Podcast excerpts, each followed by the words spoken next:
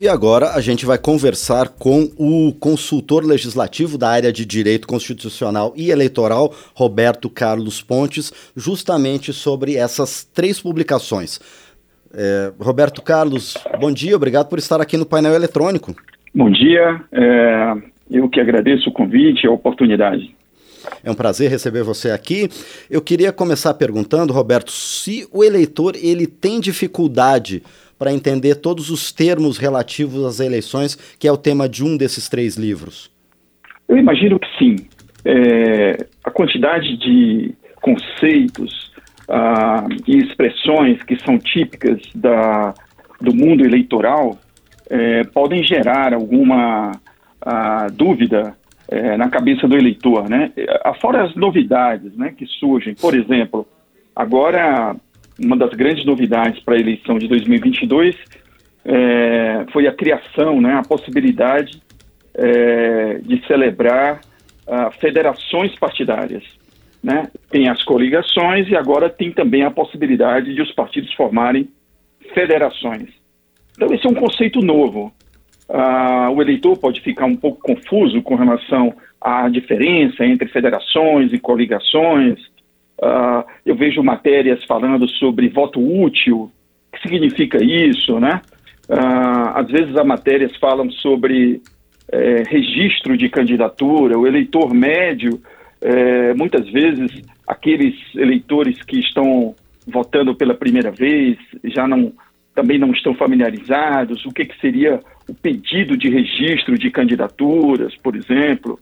Então, Uh, essa publicação, que traz 170 termos, né, um, um verdadeiro glossário, pode ajudar muito uh, os eleitores a, a, entenderem as matérias jornalísticas, a, as declarações dos candidatos, dos partidos políticos. Eu acho que será de, uma, de grande utilidade para a população em geral. Agora, Roberto, esse é um trabalho constante, né? Porque a legislação eleitoral brasileira ela tende a ser muito dinâmica, muda praticamente a cada eleição, não é? De fato, uh, é, no Brasil nós temos eleições a cada dois anos, né? Eleições gerais, como serão as, as eleições de 2022, agora em 2 de outubro, e as eleições municipais uh, que ocorrem uh, dois anos depois, como vai ser em outubro de 2024.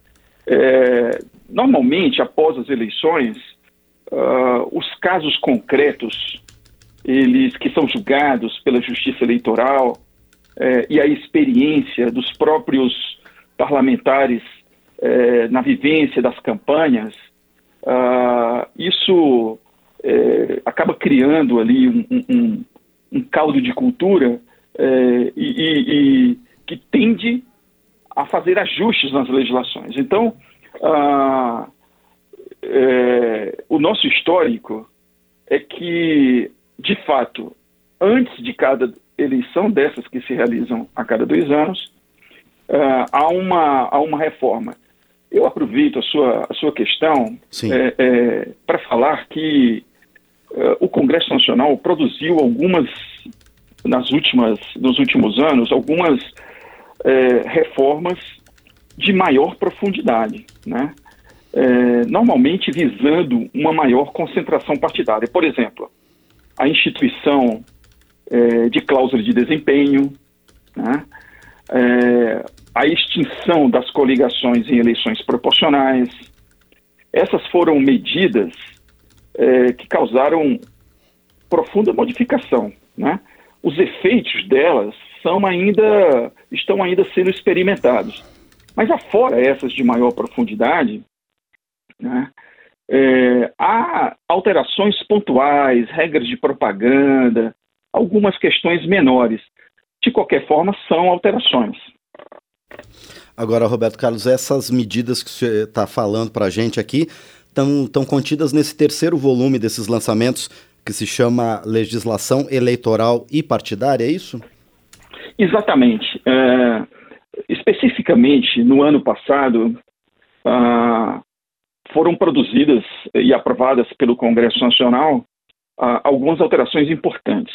Né? E elas estão nesse volume ah, que você acabou de comentar. Uh, esse volume tem grande utilidade para operadores do direito, para estudantes, de uma forma geral, porque terão num único volume tudo isso atualizado sobre o que está de fato uh, em vigor para essas eleições vindouras. Né? Eu destacaria aqui uh, uma a emenda constitucional número 111, que foi aprovada no ano passado. Aqui, lembrando que a, a, legislação para é, produzir efeitos para a eleição, ela precisa ser aprovada com um ano de antecedência. Essa é uma regra constitucional, chama-se princípio da anterioridade eleitoral, uh, para evitar casuísmos, alterações de última hora, né? E então essa emenda constitucional traz algumas alterações é, em regras de fidelidade partidária, traz uma, uma um incentivo importante é, para as candidaturas femininas e, e, e candidaturas de negros, é, é, é no sentido de computar os votos dados a essas candidaturas em dobro apenas para fins de distribuição de recursos públicos, por exemplo. Né? Então, essa, essa norma, essa emenda constitucional, está nesse volume. Assim como outras alterações que foram feitas no próprio sistema eleitoral, né? sobre é, a, a, o cálculo de distribuição das cadeiras né? é, de deputados federais e estaduais, por exemplo. Né? Então, esse volume, ele de fato tem essa, essa, essa vantagem, né? essa importância de trazer consolidado é, toda a legislação que está, no momento, em vigor. Agora, Roberto, outro dos livros, o terceiro desses livros, ele é um livro mais de fundo, não é? porque traz artigos acadêmicos de consultores aqui da casa, justamente sobre temas relacionados às eleições.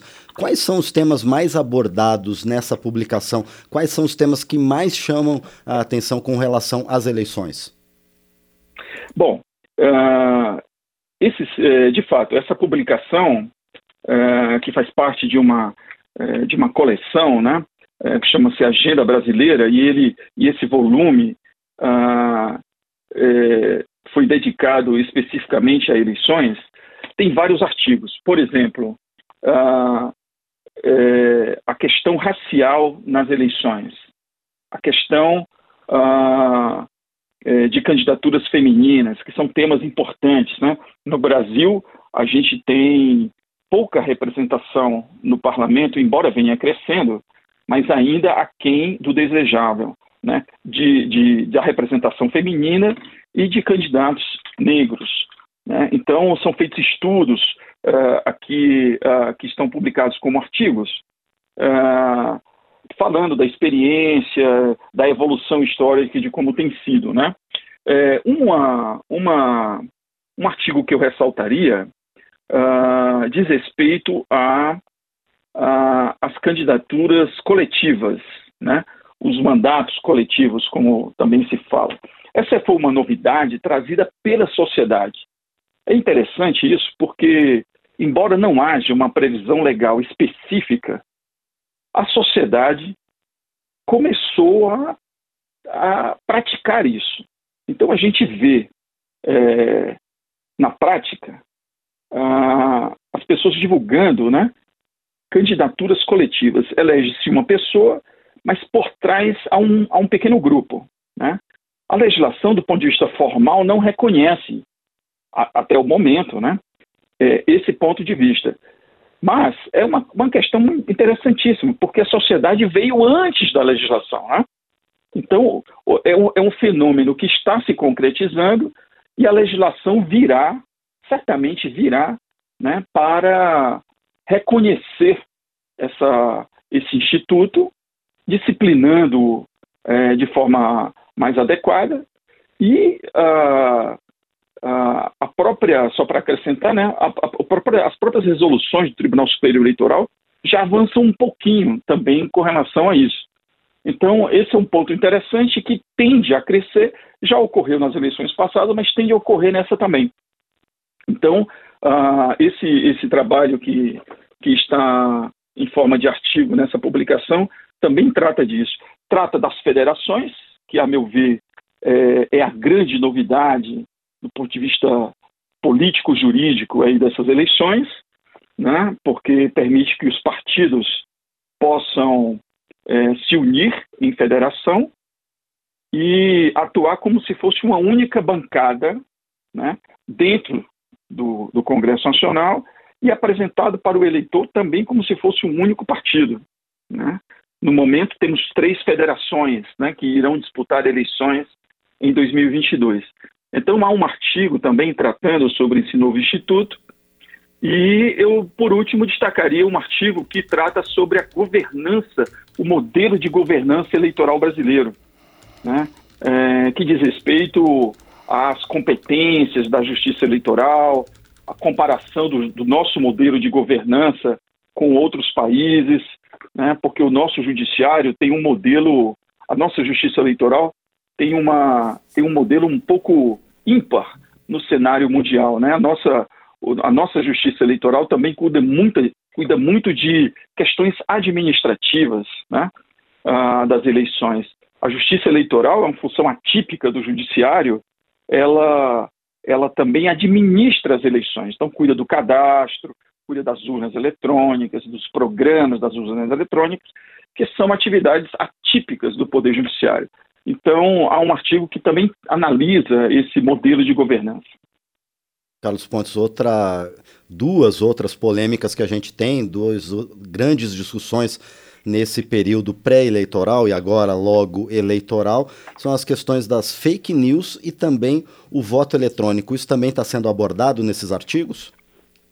Sim, de fato, é, esse é um tema fundamental. É, agradeço até a sua lembrança. Uh, de fato, há um artigo importante sobre fake news é, que a gente pode tratar como desinformação. Né?